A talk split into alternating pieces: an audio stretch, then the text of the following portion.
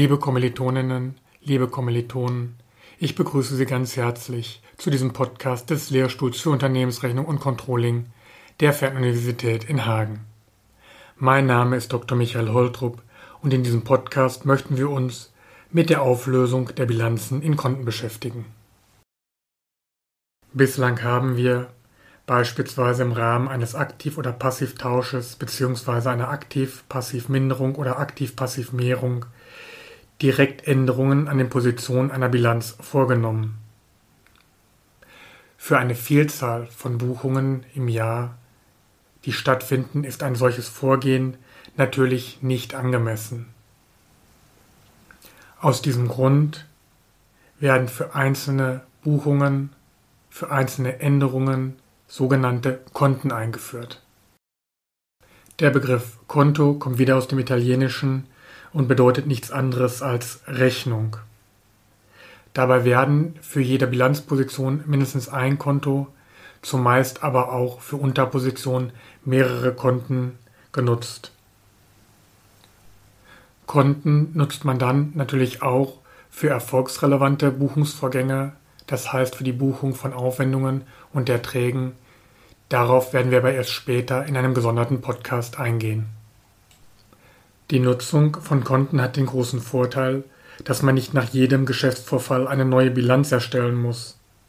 Damit bleibt die Bilanz eine Bestandsrechnung, die nur einmal im Jahr zu einem bestimmten Stichtag, zum Abschlussstichtag, verpflichtend aufzustellen ist.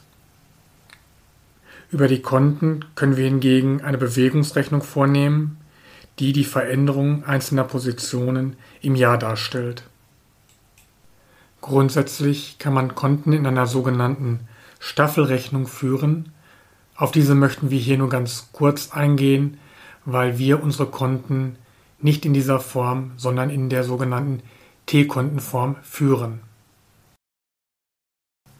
Staffelrechnung bedeutet in diesem Fall, dass ganz einfach der Anfangsbestand eines Kontos erfasst wird, Zunahmen auf dem Konto hinzuaddiert werden und dann das Ergebnis des Bestandes ermittelt wird. Entsprechend werden Abnahmen subtrahiert und es kann auch wieder das Ergebnis festgestellt werden. Dieses Fortschreiben von Beständen auf Konten durch Addition von Zunahmen und Subtraktion von Abnahmen nennt man auch Skontrierung, Fortschreibung. Letztendlich ist die Staffelrechnung nichts anderes als das Addieren und Subtrahieren von Zu- bzw. Abgängen in Listenform. Die üblichere Darstellung von Konten, die auch hier genutzt werden soll, ist die sogenannte T-Kontenform. Die Bezeichnung T-Konto rührt daher, dass diese Konten aussehen wie ein großes T. Analog zu einer Bilanz haben T-Konten eine linke und eine rechte Seite. Die linke Seite wird dabei als die Soll-Seite und die rechte Seite als die Haben-Seite bezeichnet. Schauen wir uns nun zuerst an, wie Aktivpositionen einer Bilanz auf solche T-Konten übertragen werden. Bei Aktivkonten wird am Jahresbeginn der Wert der Aktivposition auf die linke Seite, auf die Soll-Seite des entsprechenden Aktivkontos übernommen. Betrachten wir beispielsweise das Aktivkonto Kasse und haben in der Bilanz dort einen Bestand von 15.000 Euro, so wird dieser Bestand auf das Kassenkonto auf der Sollseite als Anfangsbestand in Höhe von 15.000 Euro übernommen. Zugänge bei Aktivkonten werden ebenfalls auf der Sollseite gebucht. Abgänge hingegen auf der Habenseite. Bleiben wir wieder bei dem Beispiel unseres Kassenkontos, so würde nach dem Anfangsbestand auf der Soll auf der linken Seite bei einer Einzahlung, beispielsweise von einem Kunden oder einem Mieter, diese Einzahlung ebenfalls auf die linke Seite geschrieben bzw. gebucht. Auszahlungen, beispielsweise von Frachten oder Löhnen, würde auf die rechte Seite auf die Habenseite geschrieben bzw. gebucht. Nun können im Laufe des Geschäftsjahres viele Geschäftsvorfälle auf einem solchen Konto stattfinden. So ist nachvollziehbar, dass viele Einzahlungen im Verlaufe des Jahres stattfinden, die alle auf der Soll auf der linken Seite gebucht werden. Gleiches gilt für Auszahlungen vom Kassenkonto, die alle auf der rechten, auf der Habenseite erfasst werden. Ähnlich wie bei einer Bilanz ist auch ein Konto in die Waage zu bringen. Das heißt, die rechte und die linke Seite müssen die gleichen Beträge aufweisen. Um das zu erreichen, wird der sogenannte Saldo ermittelt. Der Saldo ermittelt sich, indem alle Beträge auf der Sollseite zusammenaddiert werden, alle Beträge auf der Habenseite zusammenaddiert werden und die betragsmäßig kleinere Seite von der betragsmäßig größeren Seite abgezogen wird. Der so ermittelte Saldo wird auf die betragsmäßig kleinere Seite geschrieben, so dass das Konto wertmäßig auf der Soll- und auf der Habenseite die gleichen Werte aufweist und damit ausgeglichen ist. Dieses Vorgehen ist insbesondere beim Kassekonto sehr gut nachvollziehbar. Zu Jahresbeginn hat man einen bestimmten Betrag in der Kasse liegen, es kommen Geldeinzahlungen hinzu, es wird Geld ausgegeben und am Ende des Jahres verbleibt ein bestimmter Betrag in der Kasse. Das ist nun aber nichts anderes als ein Anfangsbestand plus Zugänge an Geld minus Abgänge von Geld zu berechnen und dann den Saldo, den Restbestand aufzuschreiben. Dieser Saldo im Kassenkontofall der Bestand an Geld kann nun wieder als Aktivposition in die Bilanz übernommen werden.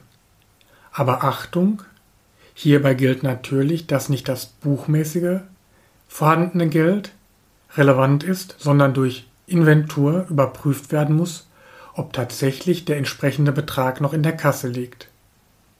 Ist das nicht der Fall, ist der entsprechende Posten nach der Inventur anzusetzen. Grundsätzlich gilt, Anfangsbestand plus Zugänge ist gleich Abgänge plus Endbestand. Damit ist auch das Konto in der Waage. Entwickeln wir nun Konten, aus den Passivpositionen einer Bilanz ist es dort genau umgekehrt. Die Anfangsbestände von Passivpositionen, also von Passivkonten, stehen auf der rechten, auf der Habenseite. Ebenso stehen dort die Zugänge zu dem Passivkonto, zu der Passivposition. Auf der linken Seite, auf der Sollseite bei Passivkonten, stehen die Abgänge und auch der Endbestand. Dieser Endbestand kann nach Überprüfung durch die Inventur wieder in die Bilanz übernommen werden, dieses Mal auf der Passivseite. Schauen wir uns wieder mal ein Beispiel an, in diesem Falle das Beispiel der Position Verbindlichkeiten aus Lieferung und Leistung stehen in der Bilanz am Jahresanfang 10.000 Euro als Verbindlichkeiten aus Lieferung und Leistung, so sind diese auf dem Passivkonto Verbindlichkeiten aus Lieferung und Leistung auf der rechten, auf der Habenseite als Anfangsbestand zu vermerken. Erhöhen sich die Verbindlichkeiten aus Lieferung und Leistung im Laufe des Jahres, so sind diese ebenfalls auf der rechten, auf der Habenseite zu vermerken. Vermindern sich die Verbindlichkeiten aus Lieferung und Leistung, beispielsweise indem wir diese bezahlen, ist diese Verminderung auf der linken, auf der Soll-Seite des Passivkontos zu vermerken. Auch hier gilt wieder, dass ein Saldo gebildet wird, in dem die betragsmäßig geringere Seite von der betragsmäßig höheren Seite abgezogen wird. Der Saldo wird bei Passivkonten dabei im Regelfall auf der linken Seite entstehen. Dieser Saldo kann dann wieder nach Überprüfung durch die Inventur in die Bilanz übernommen werden. Somit hat das Passivkonto folgende Struktur spiegelverkehrt zu den Aktivkonten. Auf der Soll, also auf der linken Seite, stehen dort Abgänge und im Regelfall der Saldo, der Endbestand. Auf der Haben, auf der rechten Seite stehen die Anfangsbestände und die Zugänge. An dieser Stelle zusätzlich eine kleine fachsprachliche Kniffligkeit. Die Begriffe Sollsaldo und Habensaldo werden sehr häufig, gerade bei Anfängern, verwechselt, denn von einem Sollsaldo spricht man, wenn durch den Saldo der Ausgleich zwischen der größeren Sollseite und der kleineren Habenseite herbeigeführt wird. Das heißt, der Sollsaldo steht auf der Habenseite. Umgekehrt beim Habensaldo. Dieser steht auf der Sollseite, wenn die Summe der Habenbuchungen die Summe der Sollbuchungen übertrifft. Wir haben gerade gesagt, dass der Saldo eines Aktivkontos im Regelfall auf der Habenseite steht und der Saldo eines Passivkontos im Regelfall auf der Sollseite steht. Das muss allerdings nicht immer so sein. Es gibt auch den Fall, dass aus Aktivkonten ein Passivkonto wird und dann natürlich entsprechend der umgekehrte Fall. Der ein oder andere von uns kennt das aus dem privaten Bereich, wenn das Bankkonto auf einmal ins Negative rutscht. Stellen Sie sich einmal vor, Sie haben am Jahresanfang auf Ihrem Kontokorrentkonto einen Guthabenbestand von 1000 Euro, der auch entsprechend in der Bilanz steht. Durch Geschäftsvorfälle geben Sie aber nun mehr Geld aus, als Sie eingenommen haben. Beispielsweise Sie nehmen zwar 5000 Euro ein, geben aber 10.000 Euro aus. Dann haben Sie 1000 Euro Anfangsbestand plus 5000 Euro Einnahme minus 10.000 Euro Ausgabe ein Defizit von 4000 Euro. In der T-Kontenansicht macht sich dieser Sachverhalt dadurch klar deutlich, dass der Saldo auf die linke, auf die Sollseite wandert, obwohl das Konto Bank eigentlich ein Aktivkonto ist. Wir haben aber hier nun auf der Sollseite einen Gesamtbetrag von nur 6000 Euro stehen, auf der Habenseite aber einen Betrag von 10.000 Euro. Das heißt, um das Konto auszugleichen, ist ein Saldo in Höhe von 4000 Euro auf der Sollseite zu bilden. In diesem Augenblick, wo der Saldo auf die Sollseite wandert, ist aus dem Aktivkonto Bank ein Passivkonto Bankschulden geworden. In der Bilanz wäre diese Position dann nicht mehr als Vermögensposition, sondern als Schuldenposition zu führen. Sie wäre von der Aktivseite auf die Passivseite gewandert. Der umgekehrte Weg ist natürlich auch möglich. Wenn wir beispielsweise unser überschuldetes Bankkonto nehmen und dort wieder entsprechende Einzahlungen bekommen, dass es sich ins Positive wendet, haben wir wieder ein Aktivkonto, das auf der Aktivseite der Bilanz steht. Selbstverständlich ist es auch während des Geschäftsjahres erlaubt, Konten für neu entstehende Positionen einzuführen. Haben wir beispielsweise bislang noch keine Position für Betriebs- und Geschäftsausstattung, diese kommt erst im Laufe des Jahres dazu, weil wir eine Neugründung sind, kann natürlich, sobald die Betriebs- und Geschäftsausstattung im Unternehmen nutzbar wird, ein entsprechendes Konto einführen. Das dann noch kein Anfangsbestand, aber am Jahresende gegebenenfalls einen Endbestand hat. Ein weiterer wichtiger Punkt ist das sogenannte Saldierungsverbot. Dieses ergibt sich aus 246 Absatz 2 HGB. Posten der Aktivseite dürfen nicht mit Posten der Passivseite, Aufwendungen nicht mit Erträgen, Grundstücksrechte nicht mit Grundstückslasten verrechnet werden. Allerdings gilt das Saldierungsverbot nur grundsätzlich, Das Gesetz sieht an bestimmten Stellen Ausnahmen hiervon vor. Darauf soll an dieser Stelle jedoch nicht eingegangen werden. Von der Bilanz wissen wir bereits, dass die Gleichung Summe aller Aktiva gleich Summe aller Passiva gilt. Diese Gleichung wird auch nicht durch die Auflösung der einzelnen Positionen in Konten und den entsprechenden Buchungen auf den Konten gestört. Die Buchungen auf den Konten ist praktisch nichts anderes als eine Vereinfachungsmethode, um nicht direkt in den Positionen der Bilanz buchen zu müssen. Und wir haben bereits im Podcast zu Aktiv-Passiv-Tausch bzw. Aktiv-Passiv-Minderung, Aktiv-Passiv-Mehrung gesehen, dass die entsprechenden Buchungen nicht dazu führen, dass die Summe auf der Aktivseite eine andere wird als auf der Passivseite. Die Bilanzgleichung, dass die Summe der Positionen auf der Aktivseite gleich der Summe der Positionen auf der Passivseite ist, bleibt immer erhalten. Sie ist unzerstörbar. Da die Salden der Konten letztendlich auch nichts anderes sind als die Positionen in der Bilanz, folgt daraus, dass die Summe aller Sollsalden auch der Summe aller Habensalden entsprechen muss.